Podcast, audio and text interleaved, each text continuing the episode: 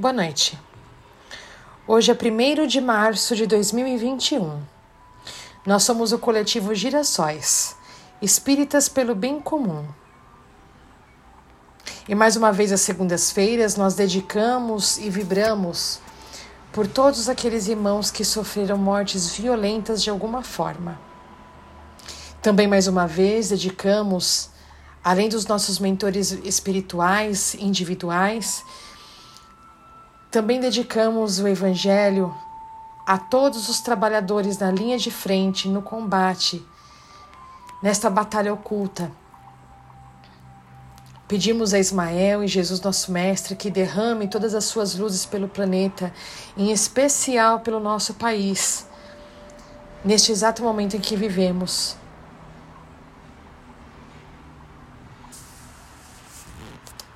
Na noite de hoje, nós daremos continuidade ao estudo sequenciado do Evangelho segundo o Espiritismo, ao capítulo 5, Bem-aventurados os aflitos. As causas atuais das aflições. No item 5, que diz: A lei humana alcança certas faltas e as pune o condenado pode, pois, dizer-se que suporta a consequência do que fez, mas a lei não alcança e não pode alcançar todas as faltas. Ela atinge mais especialmente aquelas que prejudicam a sociedade e não aquelas que não prejudicam, senão aqueles que as, as cometem. Mas Deus quer o progresso de todas as suas criaturas, por isso ele não deixa impune nenhum desvio do caminho reto. Não há uma só falta, por pequena que seja, uma só infração à sua lei, que não tenha consequências forçadas e inevitáveis, mais ou menos tristes, de onde se segue que nas pequenas como nas grandes coisas, o homem é sempre punido pelo que pecou. Os sofrimentos que lhe são a consequência são para ele uma advertência de que errou.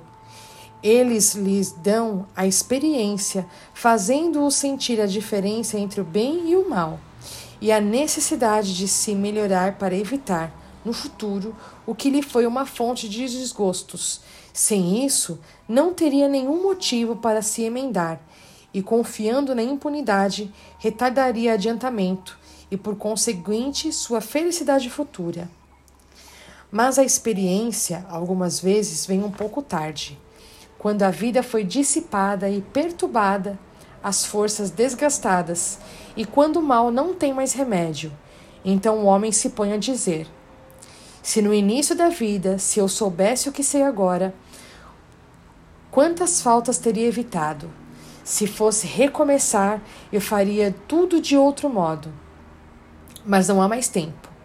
Como o obreiro preguiçoso diz: Eu perdi minha jornada, ele também se diz: Eu perdi minha vida.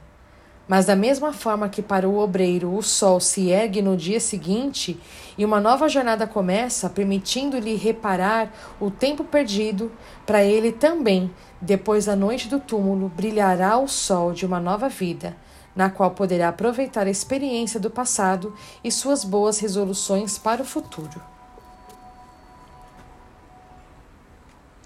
E para complementar mais uma vez a leitura,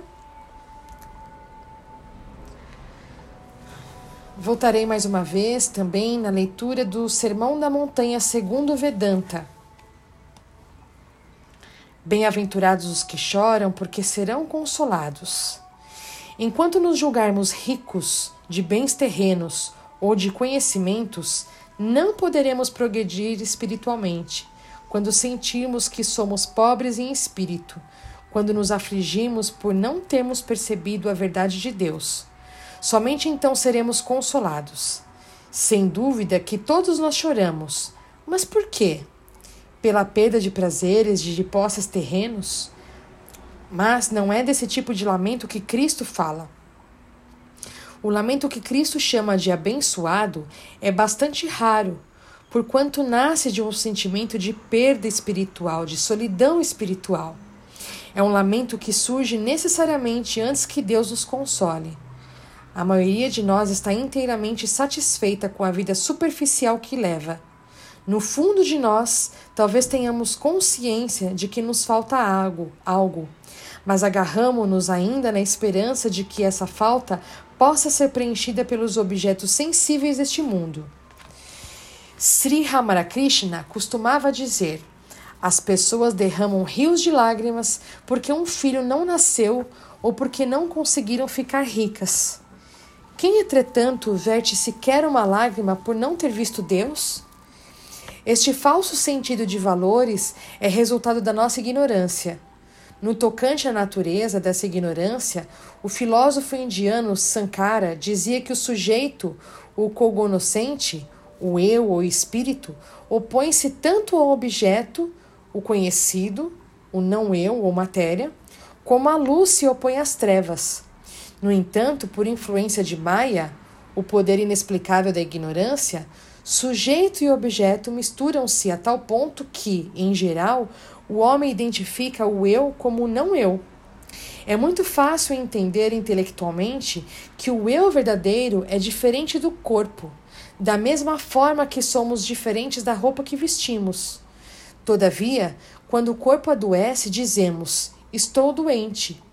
Intelectualmente, podemos entender que o verdadeiro eu é diferente da mente.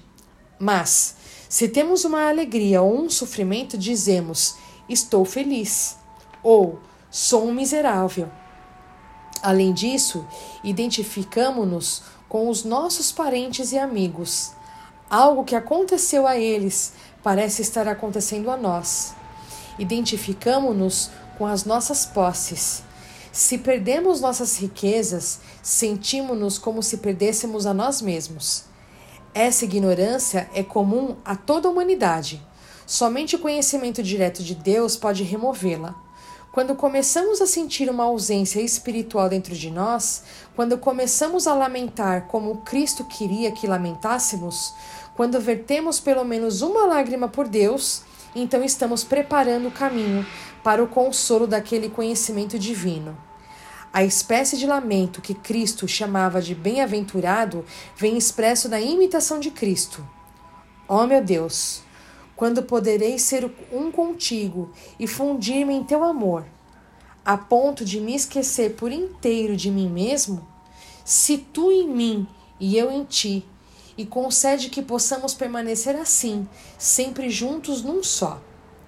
É preciso que atinjamos nesse estágio quando sentimos que nada mais nos dá paz, a não ser a visão de Deus. Então Deus atrai a mente do homem para si, como um imã atrai a agulha, e o consolo chega.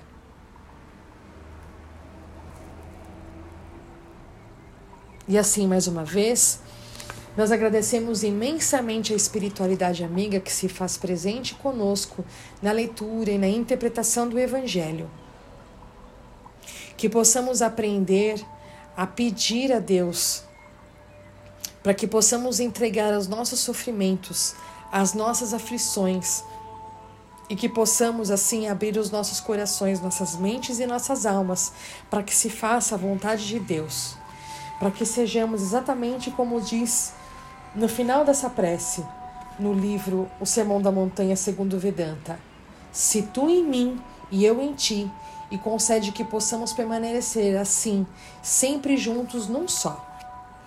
Que assim seja. Nós agradecemos imensamente mais uma vez a você que nos ouve e que nos acompanha no estudo sequenciado do Evangelho.